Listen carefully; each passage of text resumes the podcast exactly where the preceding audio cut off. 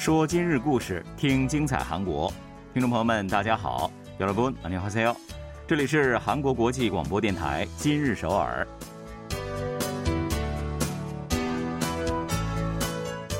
聚焦今日首尔，体会当下韩国。让我们带您走遍韩国的每个角落。让我们把最真实的韩国送到您的耳边。各位听众，大家好，我是主持人朴龙军，我是主持人婉玲，非常高兴呢，跟大家相会在今日首尔了。 那几年前呢，婚礼都是讲究盛大，还有一些些浮夸。没错，越大越好啊。对。但是最近一两年呢，小型婚礼悄然发展成为了一种婚礼趋势了。嗯，是的，我觉得好像还有很多新人会亲自去策划婚礼呢。对，那他们呢，并不会在专业摄影师的陪同下去拍照，他们就拍那种自助婚纱照啊。嗯，那尽管是少了一点点那个气派或者是奢侈的感觉啊，但同样是很浪漫而且很令人难忘的。我觉得这很真实吧，看起来没错，更自然啊。对。那自助婚纱摄影呢？绝佳场所呢？我觉得景福宫啊、昌德宫等等这种极具韩国传统魅力的地点，绝对是少不了的哈。然而呢，一直以来，为了拍摄婚纱照而获得许可，其实呢，也是一件费心的琐事儿吧。嗯，不过从下个月起，在景福宫、昌德宫、德寿宫还有昌庆宫四大古宫拍摄小规模的自助式婚纱照，就没有必要再获得相关的批准了。没错啊，那日前呢，文化遗产厅方面也是发布了故宫、古陵等相关的规定修订案，其中呢就包括我们刚刚提到的内容。目前呢，一般游客在游玩的时候拍摄纪念照是不存在任何的限制的，但是呢，当穿着特定的服饰，又或者是利用道具进行拍摄的话呢，则是需要提前进行一些申请啊，来获得许可的。嗯，是的，所以像婚纱呀，或者是传统服饰啊，会。被界定为是个特定服饰，所以你要说啊不行，我是拍婚纱照的，那也不行，不例外的。那而且在四大古宫之中啊，只有德寿宫和昌庆宫两处是允许拍摄的。那随着最近呢，以古宫为背景拍摄婚纱照这样的人气高涨，申请的人数急剧增多不说啊，就算仅仅携带并且利用一部相机进行小规模的摄影的话，也是需要许可，而且步骤过于繁琐。这样的意见也是长期存在的。嗯，是的，像今年一月份到四月份啊，为了拍摄婚纱照而递交的申请中呢，德寿宫就是二百六十六起，昌庆宫呢有二百五十四起，那只有四个月的时间啊，就两百多起啊，很多人想要在那里拍照的。对，所以现在呢，就为了提供这方面的方便呢，宫龄遗址本部就决定取消拍摄小规模的婚纱照所需要提交申请的有关规定了。那也就是说。如果日后拍摄小规模婚纱照的话，也是适用一般游客拍摄纪念照的标准的。那拍摄场所呢，仅限于德寿宫和昌庆宫的内容也是一并删除了。嗯，在景福宫和昌德宫内啊，只要不给一般的游客带去不便，也将允许拍摄小规模的婚纱照。穿着传统服饰或者是婚纱进行拍摄的时候呢，携带最多两部相机，并且呢有一名拍摄人员陪同的情况呢，也不再需要获得批准了。嗯，当然了，如果说超过了这样的一个规模的话，或者是携带更多的设备的话呢，就需要走和修订规定前一样的各种各样的流程了哈。那另外呢，对于拍摄许可申请期限也是做出了适当的调整的。嗯，是的。那就视频拍摄而言啊，根据商业目的或者是其他不同的用途啊，原本是规定拍摄之日三天前或者是五天前提交申请的。那日后呢，就改成拍摄日六十天至五天前提交申请就可以了。嗯，这个时间长了，大家可以好好的做一个计划。对。那对一系列规定做出调整呢，不仅是大大增加了便利性，还减轻了相关部门的业务负担呢。在听取各方面的意见以后呢，预计会在下个月正式实施了。嗯，这种能够切身感受到的便利啊，我想大家是真正需要的。到了秋季啊，各个故宫内的景色呢也是一绝，估计到时候会有不少的新人去留下美好回忆吧。嗯，好的，接下来呢，我们一起来简单了解一下本期的今日首尔为你安排了哪些内容呢？各大企业将 ESG 经营及社会贡献活动的焦点对准年轻人，为缺少实务经验的年轻人提供学习机会，助其掌握可立即投入工作环境的业务能力。求职者纷纷参加另类接力挑战活动，以实现自我监督，清除求职道路上的一切堕落因素。早起洗头挑战，练习眼角含笑表情。此类挑战，大家是否有兴趣参与其中呢？捡拾海滩垃圾兑换零食的环保活动备获好评。成年人随手丢弃的烟头、塑料瓶，由一位位小孩子捡起，不禁让人感到惭愧。让我们在海边游玩后，自觉带走煞风景的垃圾，共同守护碧海蓝天吧。好的，那一起走进今日首尔，来了解详细内容吧。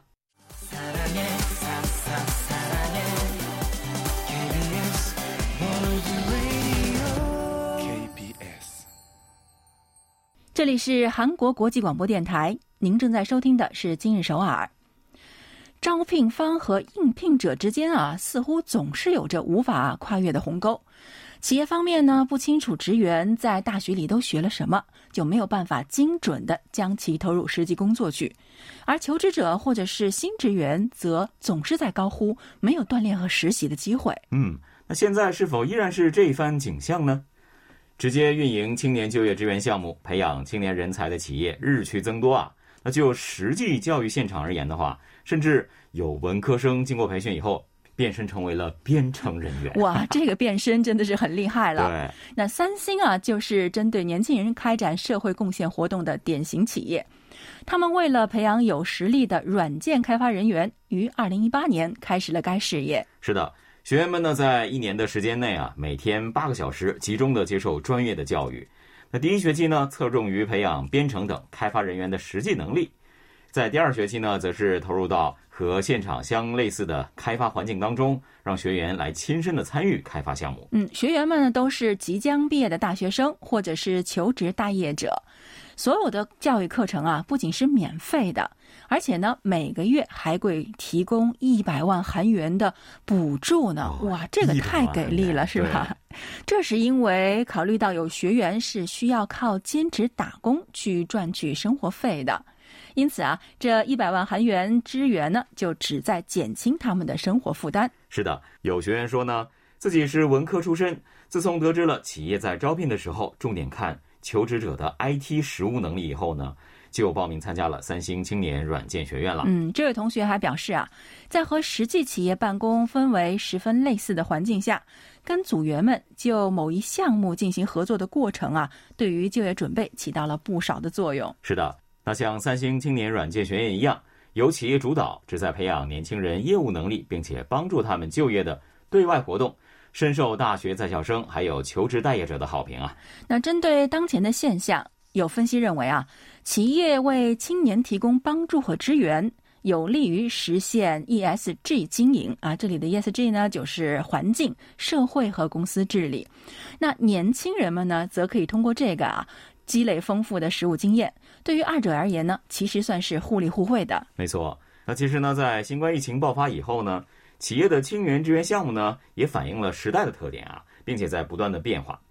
比如说，十年前的类似项目呢，多是选择特定的一个主题，来为年轻人去提供前往海外探访学习的机会。嗯，是的，那当时啊，侧重于为学生们提供增长见识的机会。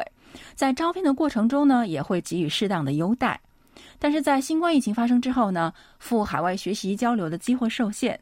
与此同时，非面对面产业也在迅猛的发展，IT 业企业呢就陷入了招聘的困难，是吧？对于可以直接投入工作现场的实务人才的需求也就越来越高涨了。是，那除了三星以外呢，像 LG、Naver、浦项钢铁等公司呢，也是都推出了培养 AI 啊。程序设计等领域软件开发者的青年职员项目了。嗯，雇佣劳动部呢去年发布了一项调查结果显示，在招聘没有工作经验的新人的时候呢，专业与职位的关联度是他们的优先考虑因素。那占比呢达到了百分之四十七点三。相反啊，志愿活动呢则是较为次要的因素。那企业方面呢并不是那么重视的。那有一家大企业的相关人士表示啊。过去企业竞相进军海外市场的时候呢，企业内部海外人才并不多，因此呢就积极开展了前往海外学习深造的青年志愿项目了。就背景而言呢，是有别于现在。嗯，目前啊，比起招聘大规模的新人之后再进行培训，那企业呢更倾向于招聘可以马上投入工作现场、开始务实工作的优秀人才。某利用国家财政支援项目接受 IT 教育课程培训的学员说啊。此类课程呢，一般教授的多为使用开发软件的方法，和上岗从事实务工作所需的技能啊，还是有一定差距的。而真正能学到这样的 IT 实务技能的一些补习班呢，这个学费真的是不菲啊。没错，只要沾了 IT，太贵了。对对对，动辄就要上百万韩币呢。这对于正在求职找工作的毕业生来说，想必真的是难以承受的负担啊。嗯，另外还有就是，一直以来所谓的 IT 技术和业务能力啊，在文科生的眼中，那都是理科生的专利。然而呢，随着就业竞争的加剧，文科生也选择通过企业主导的青年支援项目，去提高自身的 IT 业务能力。嗯，我觉得解决任何一个社会问题呢，单单是靠政府一方的努力，绝对是远远不够的哈。政府对于青年事业予以支援，总是有限制的嘛，尤其是涉及到这些实务工作的时候啊。嗯，没错。那企业在这方面起到主导作用，不仅能给企业形象加分，还确实能够培养出真正的人才。但愿更多的企业能够加入其中，最终形成一个良性循环。当然了，我们每一个求职者或者是毕业生呢，也要转变一下观念啊，不要认为文科生只能做文科类的工作哈、好的，接下来呢，一起来听一首歌曲，休息一下，来听四零号 Project 演唱的《你觉得我怎么样》。不要走开，马上回来。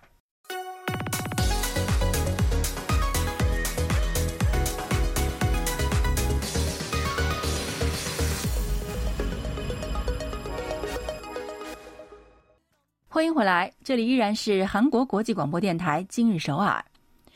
各色的接力挑战活动层出不穷，那其中让我们印象最为深刻的，应该还是曾经火遍全球的冰桶挑战了吧？那也正是那一场风靡全球的挑战活动，让很多人从单纯的旁观者变成了参与者。是的，那我们在最近几期节目当中呢，不是也为大家介绍了很多种的另类的挑战活动嘛？比如说什么零支出运动啊。无空调度夏活动等等，没错的。参与特定挑战活动的人群呢，都有不少的共同点。那比如说，共同关注理财，还有气候危机问题等等啊。而现如今，求职待业身份的一群人之间，也流行起了一场新式的挑战活动，同样是十分吸引人眼球。是的，并不是我们刚介绍的学习 IT 啊。那正在找工作的郑同学呢，为了达到早起之后就坐在书桌前的目标，而开始了洗头挑战活动哈。洗头竟然也能够成为一项挑战活动，不免让人感到很诧异呢。真的是啊，肯定很多人听了之后是一脸问号啊！洗头。那郑同学和其他六七位待业者呢，建了一个聊天群，嗯，大家承诺每天早起后在群里去分享各自洗头的照片。时间啊，必须是在凌晨四点到六点十分之间，而且呢，还需要用特定的软件进行拍摄，要照下来。而且规定时间很详细啊，六点十分。哇，这很厉害啊！对，上传时间晚了，或者是不上传的话呢，那你就要向这个群管理人员交一万韩币的罚款啊。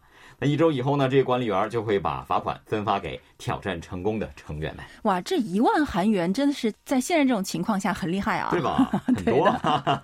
对，郑同学表示啊，此前呢，他曾经参加过早起认证的挑战活动。可惜的是啊，认证之后呢，又爬上床 去补觉了。这小赖嘛，这不是？对对对，为了防止自己堕落下去啊，才选择了洗头这一个稍显极端的挑战方式。对，因为你一洗头呢，其实就彻底精神了，对不对？基本上呢，就不会再马上回到床上睡觉了。没错，啊、好不容易吹好的发型，你睡又乱了，是不是？那由于大学毕业生就业竞争愈加激烈啊。正处于求职待业状态的年轻人之间呢，就流行起了诸如此类的各式各样的挑战活动。嗯，他们针对起床、休息等日常生活的方方面面制定规则，那并且通过和他人分享，达到自我监督的效果。那比如说，此前是每天学习八小时以上，或者是早六点以前起床，按时吃一日三餐等等单纯的挑战为主的话。最近的挑战活动则是多了几分个性。最具代表性的呢，就是限制使用各种各样的 SNS，也就是社交网络的时间啊。待业者呢普遍认为，无节制的使用 SNS 是妨碍求职生活，进而呢自发参与了这一类挑战，把这个 SNS 的使用时间尽量控制在三十分钟到一个小时之内。嗯，连续三个月参与了此类挑战的赵同学表示啊。视频这个东西啊，真是一旦开始看，三四个小时转眼功夫就过去了。但是自从和大学同学开始了这个挑战以来啊，YouTube 的使用时间明显减少了很多。YouTube 可能不太喜欢这样的挑战吧。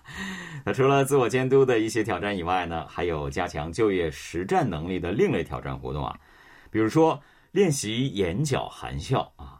了解了其背后的原因呢，不得不感慨到。现在的求职者真是不容易啊，眼角含笑。对，还要练吗？哦，这这是因为受到疫情的影响啊，戴口罩面试的情况是比较多的。那为了给面试官留下好的印象，那怎么办呢？口罩已经把你的脸大部分都遮住了，只剩下眼睛。所以呢，大家就将这个眼角带笑当做一份作业一样去练习。那每天会拍摄一张练习眼角含笑的照片。跟其他的参与者去分享，并且呢互相点评。哎，你这个笑的好像不是很清楚啊，还会给出建议等等，对吧？啊啊哇！现在真的是啊，会笑的眼睛也会给自己加分 可不是吗？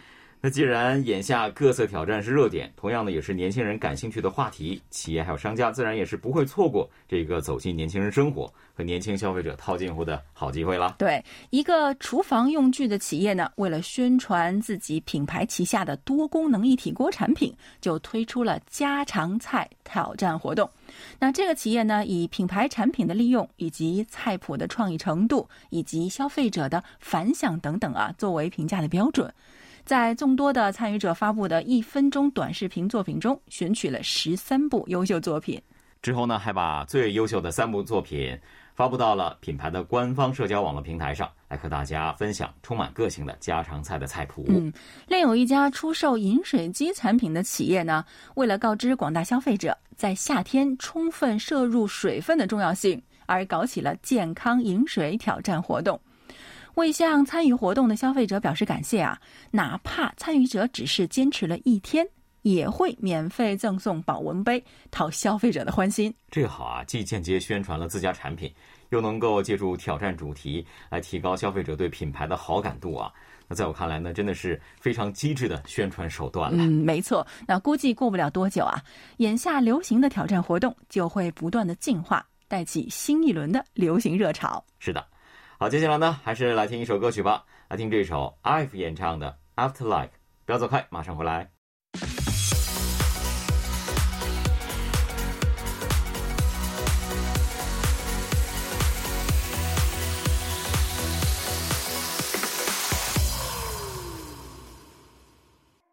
好的，感谢大家锁定韩国国际广播电台，今日首尔。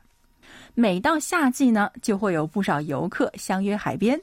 休闲度假虽好，但是海边垃圾啊，却也随着游客的增加而激增。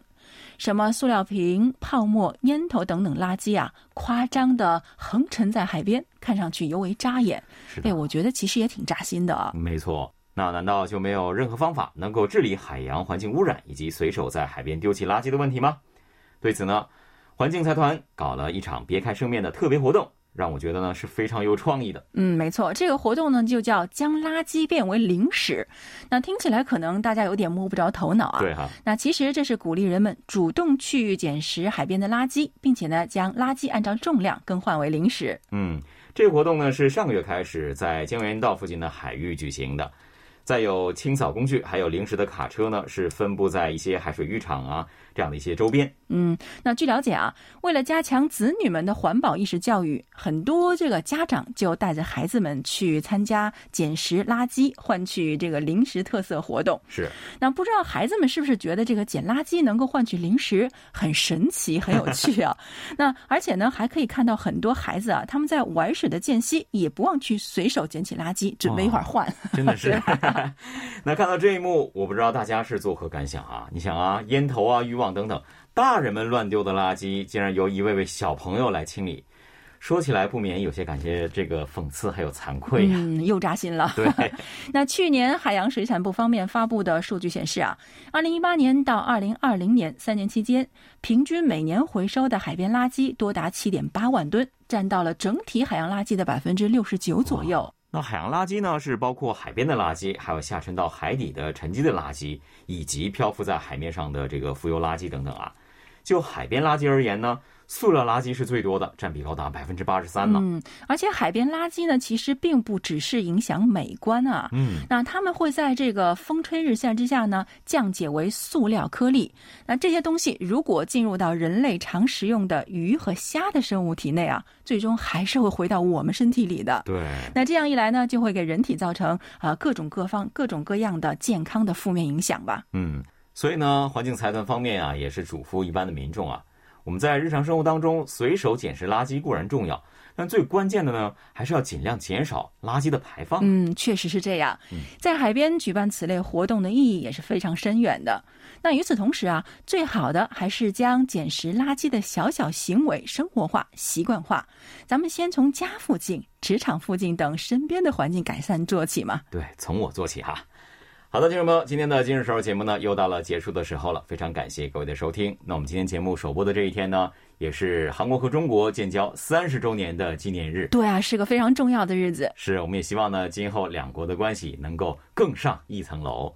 那今天最后呢，我们就来听这首歌曲吧，A 丽演唱的《Higher》。我们下期节目再见了。好的，听众朋友，我们下期再见哦。